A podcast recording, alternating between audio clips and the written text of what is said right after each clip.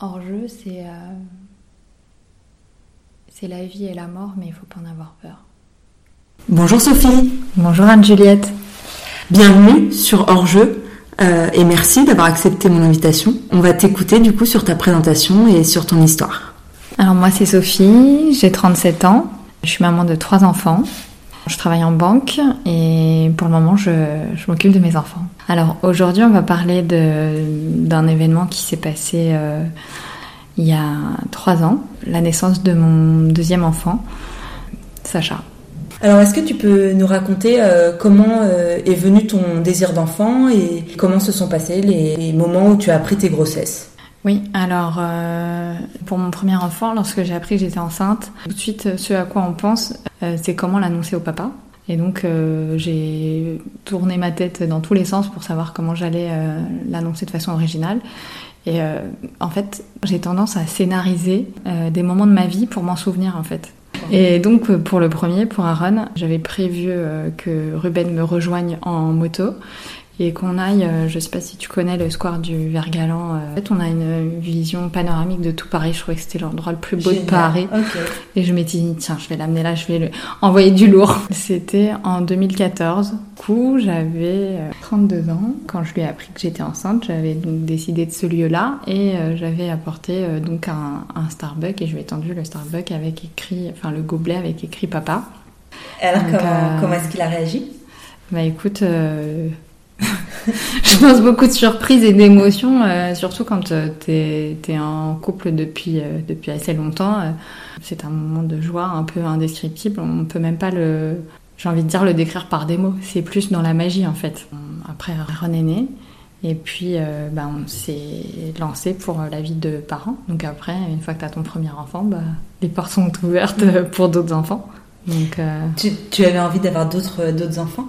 Euh, moi, dans l'idéal, j'aimerais une, famille avec plein d'enfants. Après, euh, à concrétiser, quand déjà t'as le premier, que t'as cible nuit, que voilà, tu revois un peu ton, ton quota à la baisse. Donc du coup, je suis tombée enceinte euh, un an et demi après. Pour, pour l'annonce, en fait, ça a été très sobre. J'ai été acheter un livre Petit loup va devenir grand frère et c'est comme ça que, que je lui ai annoncé la, la deuxième grossesse. je lui ai demandé de lire ce livre à Aaron, et du coup, euh, voilà, c'était très émouvant, parce qu'en plus, Aaron se doutait de rien, il était en train de lire quelque chose qui allait aussi changer sa vie. Et donc, du coup, voilà. Et hum, donc, j'étais enceinte, là, pour le coup, de, de Sacha, notre deuxième enfant. Euh, c'est une grossesse qui s'est pas très bien passée. En fait, euh, j'ai senti des contractions quand j'étais à 6 mois et quelques. J'avais fissuré la poche des os et j'avais le col ouvert à 4. Donc du coup, euh, j'ai vu tout de suite une agitation. J'ai été transférée directement dans une maternité de niveau 3 pour euh, voir euh, ce qu'il en était. Donc là, on me met directement en salle de naissance parce qu'on ne sait pas si on arrive à stopper les contractions. Donc on m'a finalement arrêté les contractions. Donc voilà, j'ai été tout de suite prise en main à Port-Royal, une maternité, une des plus grandes maternités parisiennes. Donc là, on a réussi à me garder alitée pendant un mois. Donc du coup, c'était compliqué parce que c'était l'opposé de chez nous et qu'il fallait faire garder Aaron puisque Ruben travaillait. Euh, euh, donc voilà, il y a eu pas mal de logistiques, on va dire, qui sont compliquées pour euh, les mamans qui sont alitées complètement. Et à ce moment-là, les, médecins, par rapport à la viabilité ou, ou à l'état de santé du bébé, euh, ils se prononçaient. Bah, ils restent positifs. Euh, c'est des maternités qui ont l'habitude euh, d'accoucher des grossesses à haut risque. Donc eux, ils considèrent, selon les hôpitaux, qu'à partir de 25-26 semaines, un bébé est viable. Mm. On ne sait pas dans quelles conditions, à 25-26 mm. semaines, ça reste euh, hypothétique. Mais en tout cas, moi, j'avais dépassé ce stade. Et euh, chaque semaine euh, que tu passes, voire chaque jour, pour eux, c'est une réussite. Mm. Et en fait, quand toi, tu te fais le calcul dans ta tête, tu te dis, oh là là, je suis même pas à 7 mois. Mais pour eux, ils sont optimistes. Ils ont vu des bébés de 500 grammes devenir adultes. Enfin, voilà ils se, se prononcent jamais. Ils te disent c'est bien, c'est un jour de plus, euh, bientôt vous allez passer le cap voilà, des 28, après des 30. Euh, Et ce, mois où tu as été alitée, comment, comment tu l'as vécu? Bah, Écoute, euh, je l'ai vécu assez bizarrement parce que déjà tu as l'impression d'être une bombe à retardement. C'est-à-dire que tes moindres faits et gestes, tu as l'impression qu'ils ont un impact sur la sortie du bébé. Donc dès que tu marches, tu as peur que ça déclenche des contractions. Euh, c'est pas comme une femme à terme qui a hâte de voir sortir son bébé et puis au final qui va tout faire pour voilà moi c'est l'inverse c'est à dire que au tout début les premiers jours je n'osais même pas éternuer je, restais prostrée dans mon lit. Et donc du coup, étant donné que j'avais passé un cap, euh, le cap des 32 semaines, on m'a proposé de me rapprocher chez moi, de chez moi et de me, me transférer euh, en ambulance euh, jusqu'à la maternité de Neuilly. Et du coup, bon bah là, je suis arrivée à Neuilly et à Neuilly, ils m'ont gardé quelques jours et j'avais des monitorings évidemment comme, comme d'habitude. Et jusqu'au jour où il y a une une sage-femme le matin qui m'a fait un monitoring et qui m'a dit que là, le, monitoring n'était pas très bon, donc ils allaient me déclencher. Et je sais pas pourquoi je dis ça là maintenant, mais c'est vrai que ce monitoring, en tout cas, euh, j'aurais bien aimé le revoir par la suite parce que j'ai jamais eu euh, de certitude ou un déclenchement euh, à 7 mois, c'est pas rien. Et c'est vrai qu'aujourd'hui, ce monito, je trouve qu'on n'en a pas assez parlé parce que ça toute notre histoire découle de ce fameux monito. Et en fait, euh, ce monito a fait qu'on a déclenché, donc euh, bah, sous la concertation de, plusieurs médecins, on a déclenché mon accouchement à 32 semaines. Et donc, euh, j'ai accouché de notre deuxième enfant, Sacha, le 16 novembre 2016. C'était un accouchement par voie basse? Un accouchement par voie basse avec la péridurale, un accouchement classique, en fait, qui s'est très bien passé. rapidement, sereinement. Et donc, euh, Sacha est arrivé, euh, il me semble, à, 15 h Et il faisait un très bon poids, 2,3 kg. Ah oui, Donc, pour un préma, on est, tout le monde était content. Les médecins étaient hyper ravis de, de voir un petit bonhomme comme ça aussi bien portant. Euh. Et puis surtout, ils l'ont posé sur moi et en fait, il n'avait pas besoin d'assistance respiratoire, contrairement à d'autres prémas qui ont plus de difficultés. Donc vraiment euh, la, bonne surprise. Très rapidement, bien sûr, il va en néonat euh, pour avoir euh, bah, la sonde gastrique et mm. puis tout le, tout le nécessaire en fait. Et à ce moment-là, au niveau des, constantes et, et de, son état de santé à Sacha, tout parfait, tout, tout bien. Tout, tout, tout, le mm. poids, les mm. constantes, les, heures, les jours qui ont suivi, j'ai, je, je tirais mon lait. Et donc il a pu, euh, il a pu profiter de mon lait et j'ai pu même euh, le mettre au sein un petit peu euh, parce qu'il commençait même à téter tout seul. Donc à ce moment-là, c'était une histoire classique en fait, d'un bébé qui est un peu Exactement, exactement. Mm. Est-ce que tu peux du coup nous raconter la, la suite les jours qui ont, qui ont Donc les jours qui ont suivi, bah, moi j'y allais évidemment tous les jours parce qu'il te garde, mais au bout d'un moment, tu dois rentrer chez toi. Donc euh, après, bah, c'est des allers-retours pour aller le voir en, en néonat. On avait le droit d'avoir des visites de proches. J'ai pu y aller avec euh, ma maman, y aller aussi avec euh, les parents de Ruben, la sœur de Ruben, et puis surtout faire venir Aaron. Donc on a eu la chance ah que Aaron puisse venir le voir et lui offre son cadeau, qu'il puisse rencontrer son frère. Et donc euh, voilà, les jours qui ont suivi, euh, il était toujours euh, dans cette chambre jusqu'au jour où en fait j'étais avec Sacha dans la chambre et en fait il était sur moi en peau à peau bah, comme tous les jours et j'ai vu la saturation en oxygène en fait sur la machine qui est descendue à zéro. Donc au niveau de la respiration. Donc là on voyait qu'il respirait pas. Au début, euh, bon bah voilà, ça sonne et en fait c'est des alertes qui amènent.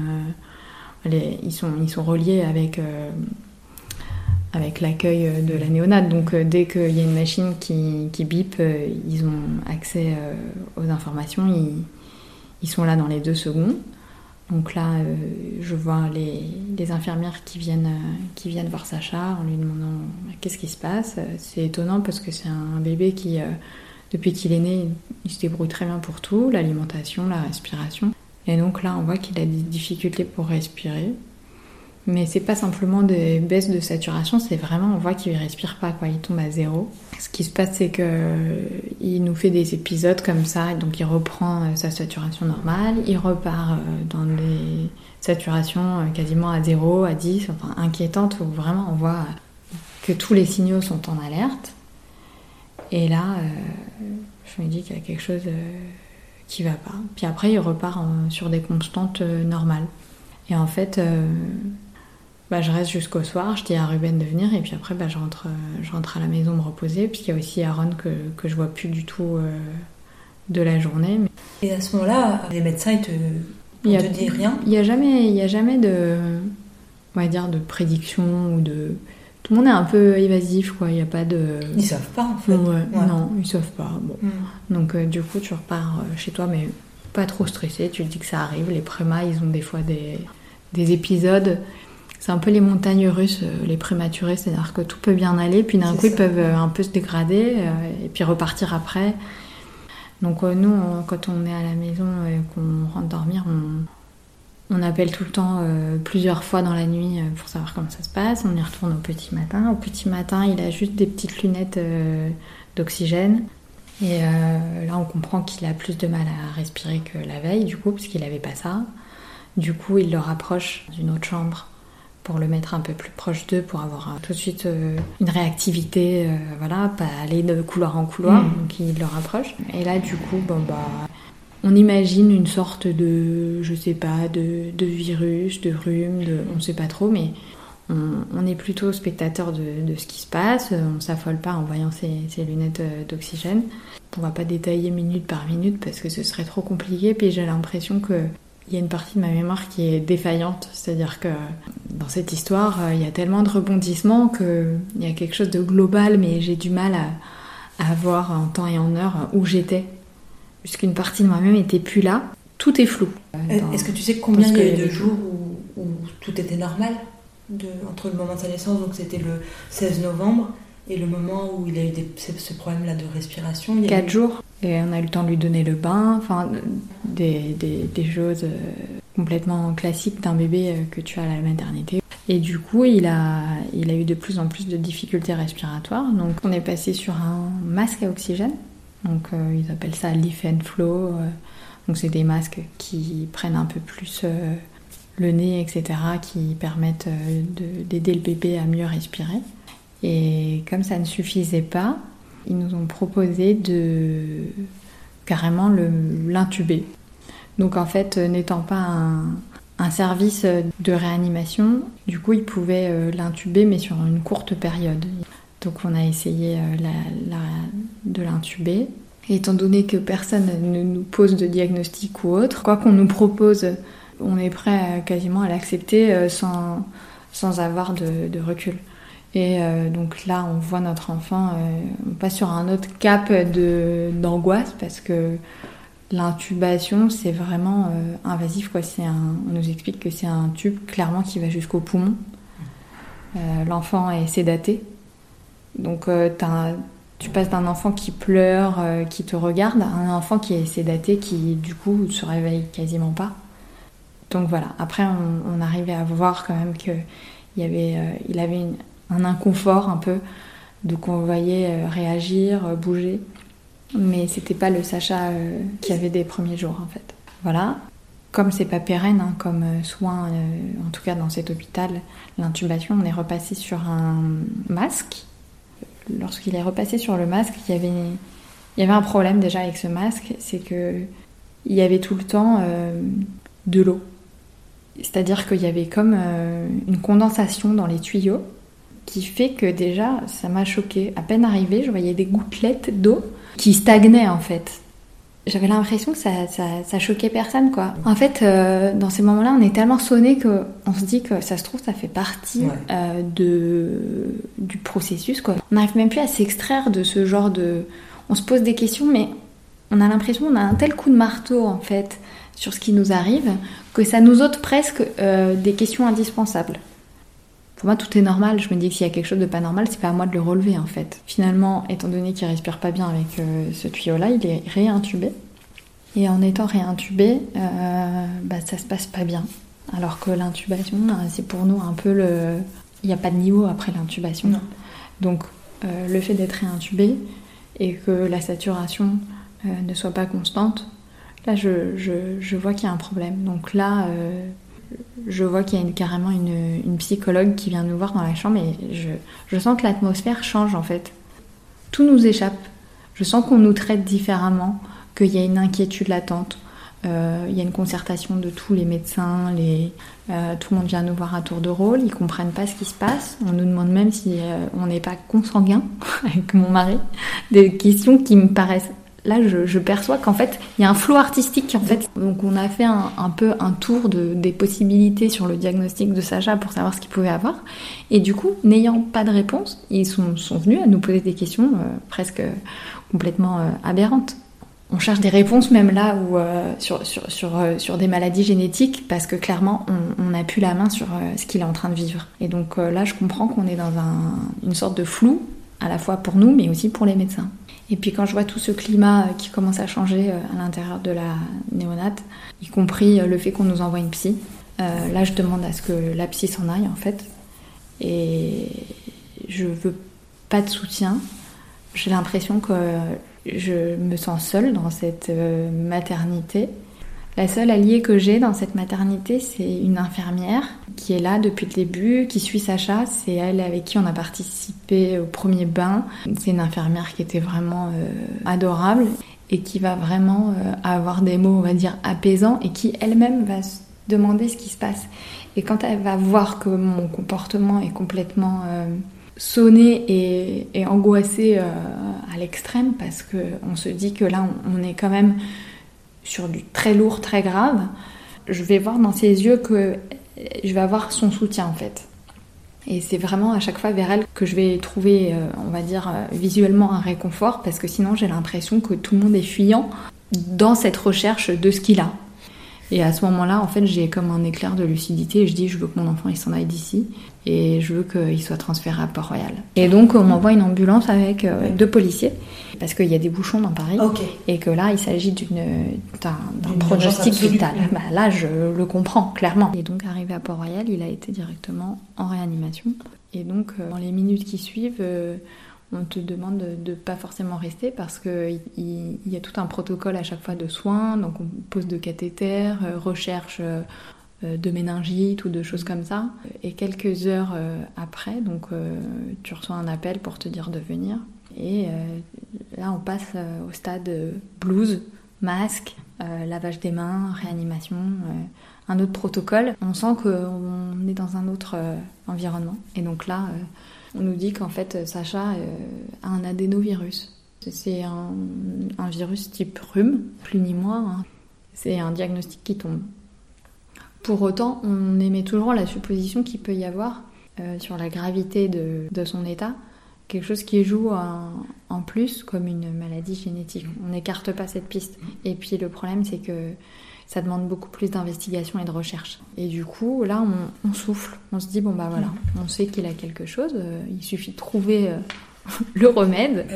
Et puis voilà, on va, on va sortir de cet hôpital, on va trouver euh, le, comment le soigner, et puis, et puis c'est tout. Et puis les choses ne se passent pas comme ça. En fait, je ne savais pas qu'en fait, un, un, virus, clairement, bah, il n'y a pas de médicament pour le, pour le traiter, en fait. Et donc, du coup, bah, tu es à la merci de ce virus. Et voilà, les jours qui ont suivi, en fait, euh, tu découvres ton enfant avec euh, je ne sais combien de, de sondes, de, de bruits euh, permanents, et la couleur même de, du fait de manque de saturation change. Tu es, à la limite du, blanc-gris, quoi. Parce que t'es pas, pas bien oxygéné. Donc, je passe d'un petit bébé tout bronzé qui avait la jaunisse à un petit bébé tout blanc qui a du mal à respirer. Et c'est vrai que c'est tu vois ton, enfant se, dégrader petit à petit, mais tu te dis toujours qu'en fait, on va, trouver le, remède miracle. Les jours passent et, finalement, euh, on voit que son état s'améliore pas. On, on le voit même pas pleurer. Il est sédaté, euh, il dort. Donc, euh, on n'a même plus de repères. il nous tient plus le doigt. on est dans l'abstrait on a l'impression qu'il survit et que nous aussi. On attend le moindre signe, le moindre orteil qui bouge, le moindre clignement d'œil. On attend le moindre mouvement et, et on l'a pas. Donc euh, nos familles se relaient euh, à Port-Royal pour venir vraiment euh, pallier à ces journées qui sont monotones, hein, parce qu'on passe les journées là-bas. Et puis finalement, bah, il faut manger, il faut descendre, il faut avoir une vie de parents, on va dire, avec des visites qui nous permettent de nous oxygéner nous aussi, pour remonter, prendre des forces. Donc on a eu de la chance d'avoir quand même un entourage présent, bienveillant, qui allait à l'autre bout de Paris pour venir se relayer nuit et jour, faire des bonnes ondes, des prières. Tout le monde a été présent pour envoyer le maximum de force à Sacha. Est-ce qu'on vous donne par exemple un pourcentage de chance que ce virus-là soit combattu? Est-ce que vous regardez sur Google des informations? Moi, je regarde sur Google des informations et euh, l'adénovirus, c'est pas concret, mais je vois qu'en gros, ça peut affecter les, gens immunodéprimés, donc les plus faibles, bah, les personnes âgées, les, enfants, et qu'il y a des risques justement euh, de mortalité. Et ça m'obsède et ça me chauffe la tête. Et, euh, et en même temps, quand ton enfant se bat, euh, toi, tu es, guidé par sa force et tu te dis, t'as beau voir ça, tu c'est même pas envisageable. C'est-à-dire que c'est même pas quelque chose d'hypothétique. On pourrait même te dire, euh, oui, euh, le pronostic vital est engagé. À ce moment-là, ça reste quelque chose d'abstrait. Ton enfant, il est là, et tout ce qu'on peut te dire qui peut te faire baisser le moral, ça ne m'atteint pas. Moi, je le vois, je le vois respirer, je vois que son cœur bat sur la machine, mais même quand on nous annonce parfois que c'est compliqué, euh, qu'il ne réagit plus trop, que du coup, euh, c'est pas le Sacha qu'on a vu euh, à Neuilly, qu'il tente des choses. Ils ont même, euh, à notre demande, en fait, on convoquait le, professeur du service de réanimation avec son adjointe. Ils ont toujours répondu présent et en fait ils te reçoivent dans une petite salle juste à côté du service. Et à ce moment-là, bah, tu peux poser toutes tes questions. Et donc à chaque fois avec Ruben, on avait une tonne de questions. Et à la fin, on envisageait des, des solutions presque de l'extrême. C'est-à-dire qu'on nous a même proposé quasiment des propositions. Quand j'y repense, je me dis en fait, il fallait choisir entre euh, la torture ou de la torture. En gros, notre fils était en train de vivre euh, quelque chose de pas normal. Personne, au-delà de l'adénovirus, euh, personne ne, trouvait que c'était quelque chose de logique. Il connaissait donc le nom de, de, ce virus mais ils n'avaient jamais eu ça dans leur service. Donc du coup, l'état de Sacha était quand même déstabilisant. C'est-à-dire que quand on leur posait des questions concrètes sur mais finalement un adénovirus, ça donne ce genre de, de tableau clinique, ils n'étaient pas en mesure de te dire bah oui, concrètement, oui, ça donne ce genre de tableau clinique. Ils restaient évasifs. On savait que du coup, ils étaient obligés de demander à leurs confrères de Trousseau, de Necker, parce que même n'avaient pas les réponses. Et c'est là que ça nous inquiétait d'autant plus. On se dit, on est dans un des meilleurs services pédiatriques de, de, de Paris, voire de France et on n'a pas de réponse concrète à nos questions. Est-ce que là, à ce moment-là, ils parlent de, de ses chances de survie ou, est-ce que là-dessus aussi ils sont... Non, il n'y a, y a, jamais de, de pourcentage, il n'y a jamais de chance de survie. Euh, ils arrivent à prononcer le mot pessimiste, qui pour moi équivaut à quelque chose qui n'est pas non plus hyper positif, donc on comprend qu'on est un peu sur la sellette. Mais euh, on sent que quand on les poussent dans leur retranchement en leur disant d'accord mais pessimiste qu'est-ce que ça veut dire? Parce que concrètement pessimiste moi ça veut rien dire. Donc qu'est-ce que vous entendez par là? Moi j'ai besoin de savoir en quoi vous êtes pessimiste. Qu'est-ce qui vous fait dire que euh, ce, tableau clinique euh, euh, n'a pas de chance? Parce que moi, concrètement, quand je vois mon enfant se battre et qu'il a une saturation qui est stable, je peux pas me dire qu'on est pessimiste. Donc, vous, qu'est-ce qui vous donne comme indication le, fait que vous pouvez être pessimiste? Et c'est tout simplement parce que bah, Sacha euh, ne réagit pas trop euh, lors des soins. On le met sur une machine d'envergure, où là, c'est une machine de guerre. On nous dit, voilà, c'est une machine de guerre. On n'a pas plus gros comme machine. Mais en gros, on va lui mettre euh, la machine la plus puissante qu'on ait. Donc là, c'est une machine, en fait, on lui met un casque de chantier sur les oreilles. C'est une vieille machine, et en fait, ça fait un tel bruit. Quand tu restes dans la pièce, en fait, t'as l'impression qu'on te tape dessus euh, tellement ça te sonne, en fait. Là, ça devient irréel.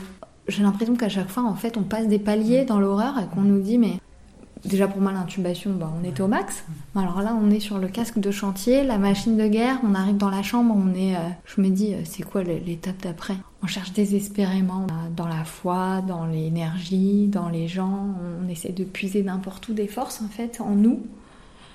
Et puis en lui surtout parce qu'on le voit se battre et en fait c'est la plus grande source de force, c'est lui de le voir sous cette machine là. Je vois mon fils quand même qui est là et qui respire et je vois et les jours passent et, euh, c'est l'horreur, c'est l'horreur jusqu'à ce que on, se sente défaillir. Et on fait en sorte que notre famille vienne, y compris euh, bah, l'interdiction que les gens ont de venir en réanimation comme dans un moulin.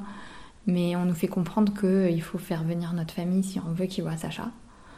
Donc bon, ça en dit long sur le, les chances qu'il lui laisse. Et on se dit que en fait, pour l'instant, personne n'a vu Sacha quasiment, donc on a envie que les gens viennent. Donc notre entourage vient le voir. C'est incompréhensible pour eux parce qu'ils l'ont pas vu. Et puis le voir avec ce casque de chantier, tout blanc, enfin, c'est impressionnant. Jusqu'au jour, en fait, euh, bah, à chaque fois qu'il y avait le téléphone de l'hôpital qui appelait, t'as le doigt de m'évanouir tellement j'avais toujours peur de décrocher. D'ailleurs, je décrochais jamais. Je disais à Ruben de le faire, je, je pouvais pas. C'était trop anxiogène pour moi. Je lui disais, c'est toi qui, qui décroche. Et ce matin-là, en fait, euh, il y a l'adjointe de chef de clinique qui nous appelle et nous dit voilà, euh, ça serait bien de venir. Le cœur de Sacha, il fatigue. Et donc, euh, comme tous les matins, on est prêt à y aller. Mais ce matin-là, en fait, on, a du mal. Comme si on décalait dans le temps, en fait, comme si on savait à quoi on allait s'attendre. Et on a l'impression de décaler l'échéance, en fait. On arrive dans la chambre et on voit la machine qui bat. Et la seconde d'après, au moment où on arrive, euh, le cœur se met à zéro, comme pour nous attendre en fait. Et donc là, on a compris, ah voilà, c'était, c'était la clôture de, de toute cette souffrance, euh, de cette courte vie. Il n'y avait pas pire en fait euh, comme vision dans la vie que de voir un, un sigle de, de battement de cœur à zéro. Et bah, on n'a pas besoin de, t'expliquer plus ce qui se passe. Et donc, euh, on a demandé euh, au personnel médical de sortir de la chambre et de, de nous laisser. Et à partir de là, bah, tu bascules dans l'irréel, ce qui était déjà le cas. Mais lorsque sa vie euh, se termine, là, tu, voilà, tu bascules dans autre chose. Et donc, on dit souvent qu'en devenant parent, c'est le premier jour du reste de notre vie. Bah là, c'était une nouvelle étape dans quelque chose qu'on n'aurait jamais pu imaginer, évidemment, qui s'est passé euh, à la fois euh, comme si c'était des années qu'on avait vécu avec lui, tellement on a vécu de choses, de sentiments, euh, tellement on a partagé en si peu de temps, et en même temps, tu t'aperçois que c'est court. Donc, bah voilà, tu passes de la vie de parent à la vie de, de parents endeuillés. Et Sacha, voilà, il est, il est parti le 4 décembre midi. Il y a plein d'images euh, choquantes que je revois comme des flashs. Au moment où le personnel médical part, je vois que lui, évidemment.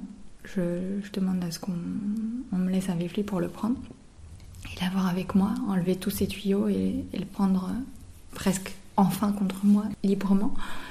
Et puis, euh, au moment où je le prends et je vais pour m'asseoir, je vois qu'à côté, on m'a laissé un prospectus sur, je sais plus si c'est sur des pompes funèbres ou le deuil ou quelque chose de tellement glauque que je me dis mais qui a eu la présence d'esprit de faire ça? Sans nous laisser digérer je veux dire on, on nous met directement dedans quoi. On te laisse pas de répit euh, t'es tout de suite dans des considérations administratives. Donc les minutes qu'on suivit bah, j'ai pris Sacha et euh, c'était le contraste entre euh, ceux qui n'avaient pas vu Sacha les proches qui venaient le voir pour la première fois et qui venaient le rencontrer alors qu'il était plus en vie en fait c'était très bizarre. La chance que j'avais, c'est que Ruben, il était très, euh, très présent pour gérer toute cette partie euh, administrative euh, avec les médecins. en même temps, la famille le contactait lui. Moi, je, je perds des pieds quasiment, donc j'étais devenue une automate et je me laissais. si on me disait de faire une chose, je le faisais. je me laissais guider. T'as plus de repères. On t'a tout pris en fait. T'as pris ton enfant, donc le reste a plus d'importance. Et du coup, euh, bah, je suis restée avec lui jusqu'à ce qu'on me dise qu'il fallait que je le laisse. Et ça, c'est un, deuxième euh, coup de massue, en fait. La vie de ton enfant, elle s'arrête là, alors que pour toi, c'est des, des jours, des, des semaines qui ressemblaient à des années, tant de l'intensité de ce que tu as vécu euh, représente plus que un temps euh, réel. Tu es dans un temps qui, qui n'existe pas dans le monde réel. Tu es dans autre chose en fait. Je suis descendue à l'hôpital et il y avait je crois toute notre famille dans le hall. J'ai pas eu l'impression d'avoir à faire quoi que ce soit. Pour le reste, euh, j'avais écrit un, post sur Facebook euh, pour annoncer aux gens que bah, on allait euh, faire un dernier au revoir à, Sacha et on avait choisi le, cimetière de Pantin. Comment les gens autour de toi ont manifesté leur soutien? Parce que c'est un, un événement qui est peut-être le pire dans une vie de quelqu'un. Est-ce qu'il y a tu as raison. Tu as raison. Je pense que quand tu dis euh, c'est peut-être le pire dans une vie de quelqu'un, en tout cas moi j'ai considéré que dans ma vie euh, de femme et dans ma vie de maman, c'était évidemment le pire. Je vois pas ce qu'il peut y avoir de pire euh, dans, dans ta vie, si ce n'est que de perdre l'amour de ta vie, ton propre enfant. Et après, bizarrement dans l'horreur, tu arrives toujours à te dire qu'il y a pire. J'ai considéré que pire c'était par exemple de voir qu'il y avait des parents qui perdaient leur enfant euh, sur des années de souffrance, qui perdaient leur enfant d'un cancer euh, qui durait sur des années. En fait, tu te mets toujours une échelle de la douleur encore pire. Tout ce qui est bienveillant, c'est bon à prendre, quelle que soit la façon dont c'est fait. Et puis, euh, il y en a qui trouvent pas leur place, qui évidemment savent pas trouver les mots. Ben, tu peux pas leur tenir rigueur. Mais il y a aussi des gens, et vraiment, ça m'a beaucoup marqué, parce qu'en fait, Très rapidement, j'avais euh, écrit euh, sur Instagram et euh, il y a des gens finalement que je connaissais pas qui ont aussi joué un rôle important. Et puis jusqu'à ce que tu reprennes ta vie comme elle est censée reprendre en fait. Qu'est-ce que ça voulait dire concrètement pour toi et Ruben de reprendre, ou Aaron de reprendre votre vie? En fait, tu sais pas trop ce que ça signifie parce que perdre ton enfant, ça change ta vie, mais ça te change toi. Tu reprends pas le cours de ta vie, tu reprends une vie et tu redémarres une vie en fait. Une autre vie. C'est-à-dire que quand t'es parent, tu continues le cours de ta vie avec un truc en plus. Tu deviens parent. Là, tu reprends ta vie avec un truc en moins. Et à la fois en plus. Donc c'est bizarre, tu es sur plein de plans différents à la fois et tu sais plus où te situer. Tu dois vraiment réapprendre à te connaître parce que ça impacte tellement de choses dans ta vie. Ça impacte ton rapport à la mort, ça impacte ton rapport au travail, ça impacte ton rapport à tes proches. Si tu parles pas de ton fils, ton fils qui est ton fils, au même titre que ton autre fils, bah ça fait bizarre en fait. T'as l'impression qu'on le gomme de ta vie, que c'est un enfant que toi tu aimes autant que l'autre, mais finalement il est invisible. Ça impacte ton rapport aux inconnus. Quand on te demande combien t'as d'enfants, est-ce que tu dis un, est-ce que tu dis deux, est-ce que tu te lances dans l'explication? Moi je dis bah j'ai deux enfants, mais il y en a un qui est décédé. Tout de suite, euh, ça met un froid dans la conversation, forcément. Je, m'étais jamais posé la question jusqu'au jour en fait on m'a demandé combien j'avais d'enfants. Et en fait, je me suis promis de dire que de toute façon, je, je mentirais jamais sur le nombre d'enfants que j'ai. Et puis, euh, j'assume ce petit malaise. Et puis j'ai pas moi-même à être mal à l'aise euh, de ce blanc. Donc combien tu as d'enfants? Tu en as trois J'ai trois enfants. La question est différente quand on dit combien tu as eu d'enfants. Oui, mais pour moi en fait, euh, ce qui répond à ta question, c'est le fait que Sacha n'est pas dans la maison, mais il est dans notre vie. Et en fait, il n'est pas dans la maison, effectivement, il n'a pas, pas son lit, il n'est pas avec nous en vacances. Mais au final, il est là parce qu'on parle de lui, euh, on lui allume des bougies toutes les semaines. Ce rapport à l'invisible, il est, il est compliqué. Et euh, je vais te donner une anecdote qui a fait que ça a changé ma, vision de la vie et de, mon rapport avec Sacha. C'était au mois de, juin. En fait, il est parti au mois de décembre et donc euh, bah, c'était sept mois après qu'il soit parti, en juin 2017. Donc Aaron avait deux ans et demi. Je l'avais inscrit dans une agence pour enfants, une agence de photos. Et euh, Aaron avait été sélectionné pour un casting euh, petit bateau au Portugal. Donc ça impliquait le fait qu'on se déplace. Et euh, je me suis dit que bah, de toute façon, ça pouvait nous apporter que du plus de se retrouver tous les deux et, de déconnecter. Donc finalement, j'ai accepté. Au final, il a eu la gastro, il a vomi, il n'a pas fait de photos. Et je me suis retrouvée avec lui au bord de la piscine, comme des, comme des escrocs. On est parti au Portugal sans pouvoir faire les photos euh, promises. Donc on a, on a bénéficié d'un super séjour tous les deux. Et arrivé au bord de la piscine, euh, il y a la maman d'un des petits enfants qui avait été aussi sélectionné pour ce casting qui, qui vient me voir. Et en la voyant arriver, je me dis, oups, je vais devoir parler, je vais devoir faire semblant. Et en fait, euh, cette maman se pose Elle me demande si elle peut venir à côté de moi, donc je, lui dis ok. Elle m'explique euh, qu'en fait, euh, bah, on était au mois de juin et qu'au mois de janvier, il venait de perdre un enfant. Et, et, au final, je sens que tout de suite, au moment où elle dit ça, mon cœur il s'emballe. Et je lui dis mais c'était c'était un, bébé, c'était dans ton ventre. Elle me dit que c'était une petite fille qui avait quelques jours. Et je lui dis, sans indiscrétion, ma, question va te paraître bête, mais où est-ce que où est-ce que repose ta fille? Elle me dit à Paris. Et elle est où à Paris? Elle me dit à Pantin. Et à ce moment-là, en fait, je vois son, mari euh, arriver. Quand je le vois arriver, en fait, euh, même là encore en t'en parlant, j'en ai des frissons. Je vois qu'il a un tatouage sur le bras. Et au moment où je le vois arriver avec ce tatouage-là, euh, j'ai un flash. Et là, je lui prends la main et je lui dis Je te connais pas, tu vas me prendre pour une folle, mais ta fille, elle est face à mon fils. Leur fille est enterrée face à Sacha. Et en fait, pour moi, si vraiment, qu'on soit croyant ou pas, cette probabilité n'existait tellement pas de se rencontrer euh, à l'étranger et d'avoir nos enfants qui sont l'un en face de l'autre, que pour moi ça a vraiment donné une autre dimension et sur cette rencontre et sur euh, le fait que nos enfants nous ont rapprochés en fait. Ils ont voulu qu'on soit proches comme, euh, comme ils étaient proches quelque part. Pour moi ce signe en fait il a vraiment concrétisé le fait que ouais c'est possible d'avoir des signes concrets. C'est comme si que de là où il était, mon fils, il avait la possibilité de communiquer avec moi et de m'envoyer des gens pour me remettre dans, dans, une forme de vie acceptable en fait. Et ça a permis, à partir de ce moment-là, de m'ouvrir les yeux sur euh, d'autres signes aussi fous et où tu dis, ouais, bah peut-être qu'à ce moment-là, euh, c'est juste le hasard, comme certains pourraient le penser, mais pour moi, ça pouvait pas être des signes du hasard. C'était trop fou en fait. Et je sais que, en tout cas, c'est ce qui m'a permis de, de supporter euh, son absence. Voilà. Tu as dit que tu n'étais plus la même personne. Donc ça, ça a changé ta vie. Mhm. Et tu dis que ça t'a changé toi. Mhm. Et c'est qui la nouvelle toi, du coup, par rapport à avant? Si tu veux, euh, quand tu es de nature euh, joviale, et quand t'aimes la vie et qu'on te ferme le rideau, t'es obligé de repenser ta vie différemment.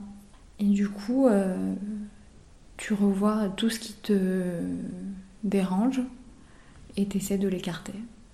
Tout ce qui peut être euh, de nature à te s'appeler morale. Est-ce que du coup c'est un gain en liberté? C'est un gain en liberté parce qu'aujourd'hui euh, mon rapport avec mes amis proches euh, a changé. C'est-à-dire que j'ai jamais eu ma langue dans ma poche, mais aujourd'hui je vais être d'autant plus directe et pas prendre de gants. Elles en rigolent je supporte plus le, les pertes de temps.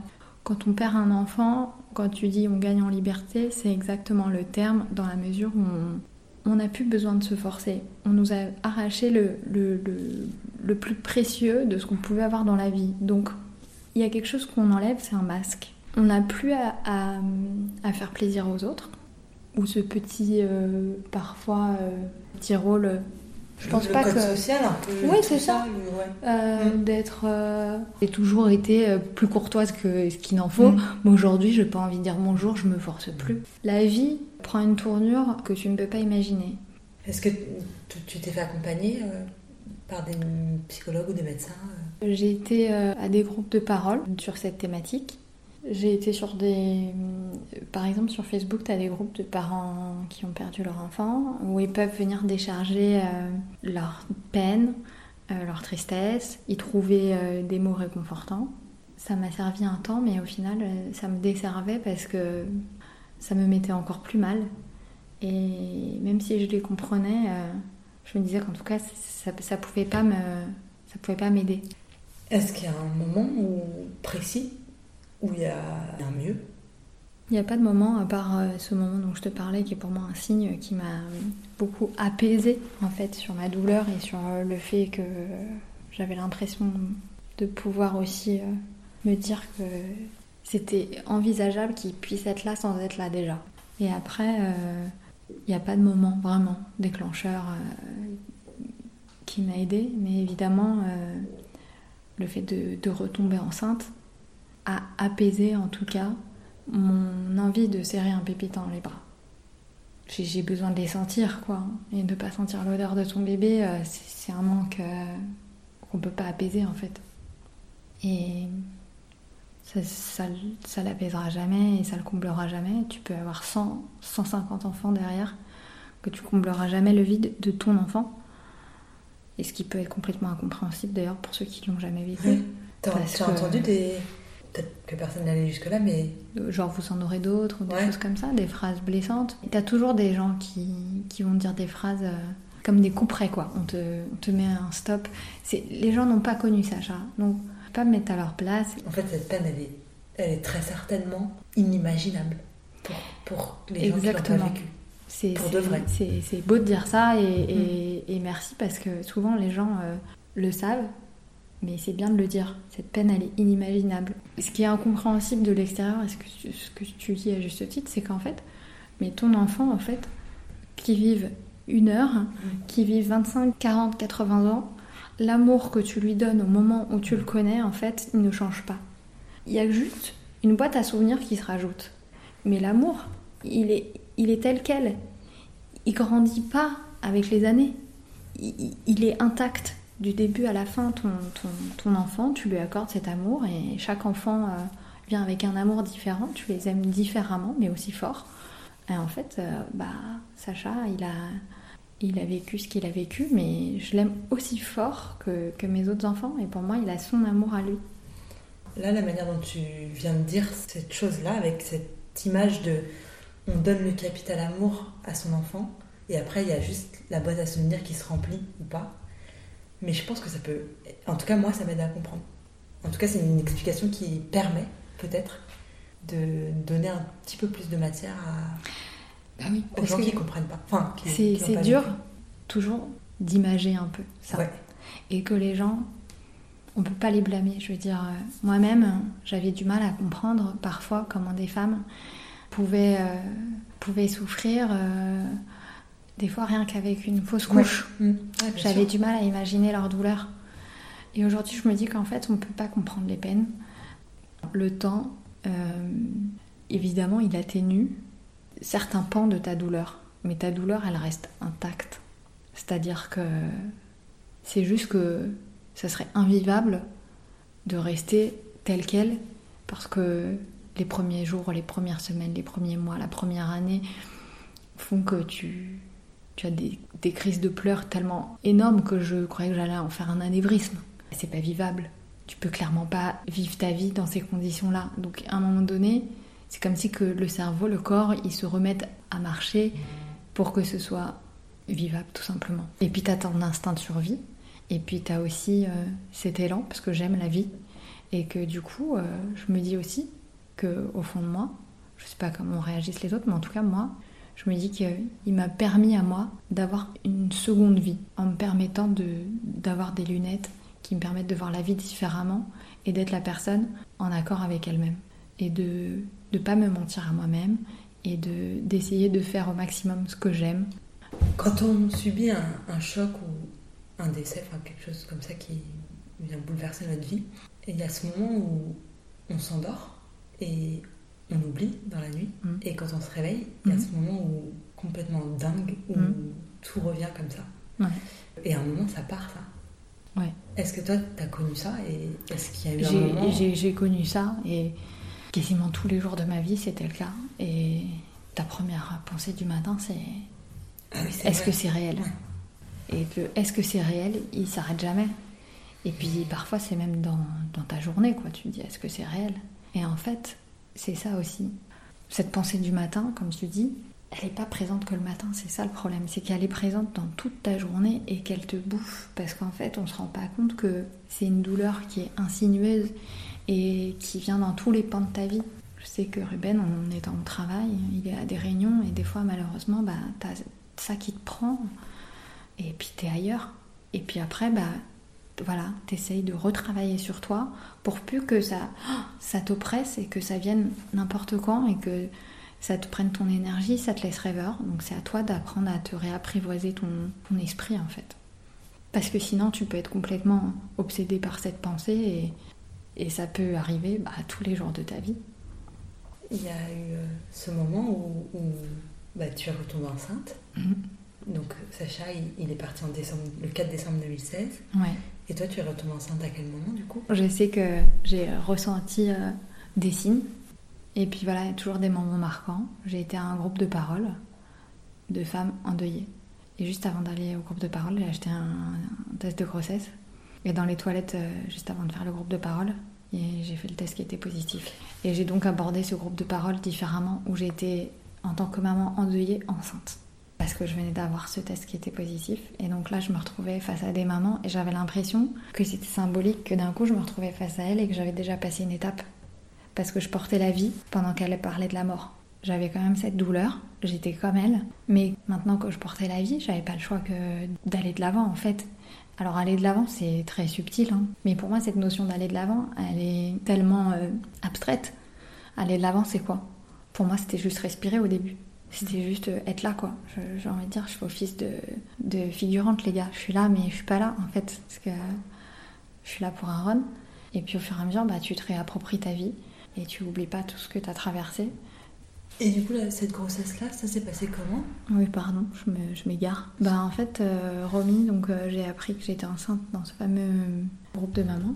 En gros, quand j'ai su que j'étais enceinte, donc j'ai décidé de le cacher à Ruben.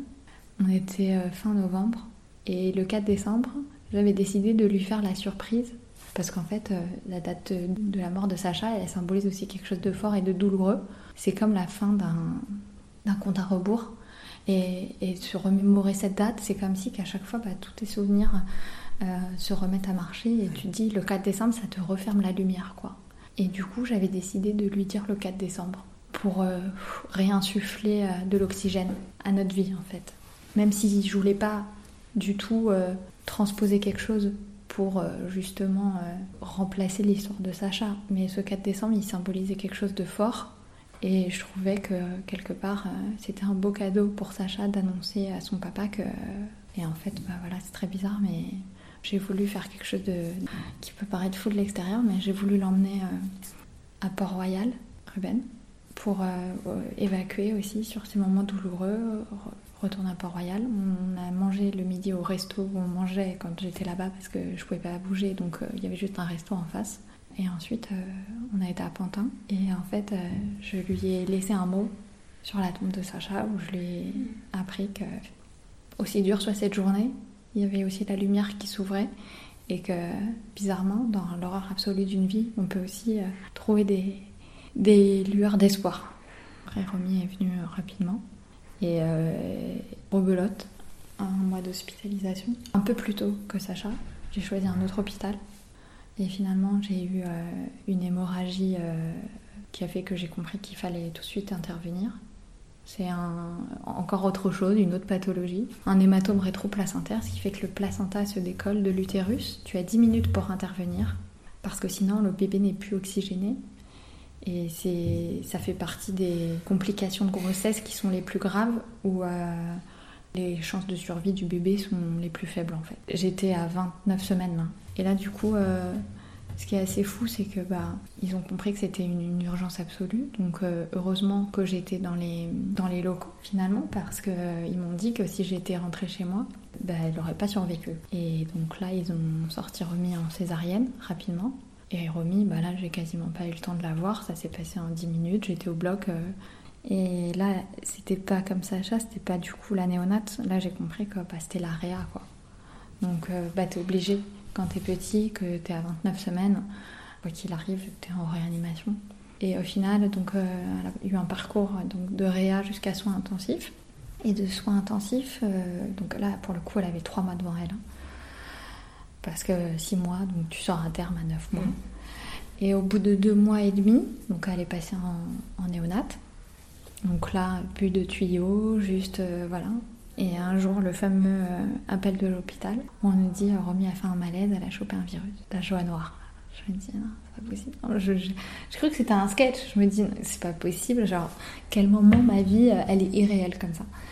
Et donc, on a foncé à, l'hôpital. Et là, en fait, elle avait chopé, euh, pas l'adénovirus, mais un rhinovirus et rebelote. On voit le masque, le fameux masque qu'on redoutait, qu'elle avait jamais eu parce qu'elle en avait pas eu besoin. Pour le coup, elle a respiré très vite. Elle a été sevrée en oxygène assez rapidement, Romy. Et en fait, bizarrement, au moment où je la vois comme ça, tout le monde connaissait notre parcours, tout le monde nous disait que c'était rarissime, que ça pouvait pas arriver. En plus, on, je veux dire, vigilant comme on était, c'était quelque chose qui pouvait pas se reproduire. Parce que évidemment, on se lavait mille fois les mains quand on allait la voir.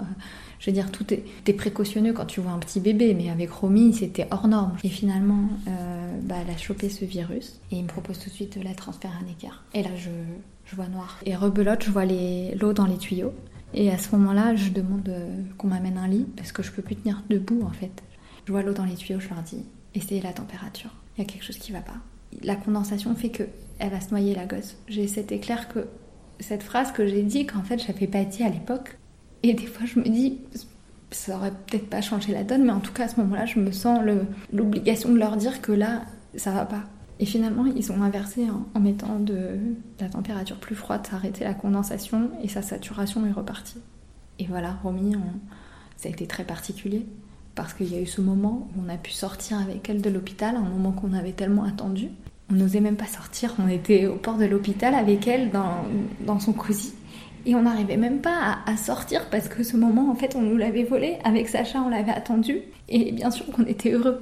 Tout était... Euh, un peu imbriqué euh, tous, les, tous les événements les uns dans les autres. Et on est sorti avec Romy, et aujourd'hui Romy euh, a 16 mois. Et c'est sûr que ça a beaucoup joué sur euh, le fait que on redonne de, de l'élan et de la force. Elle nous a insufflé beaucoup de, de vie en fait, là où il n'y en avait plus.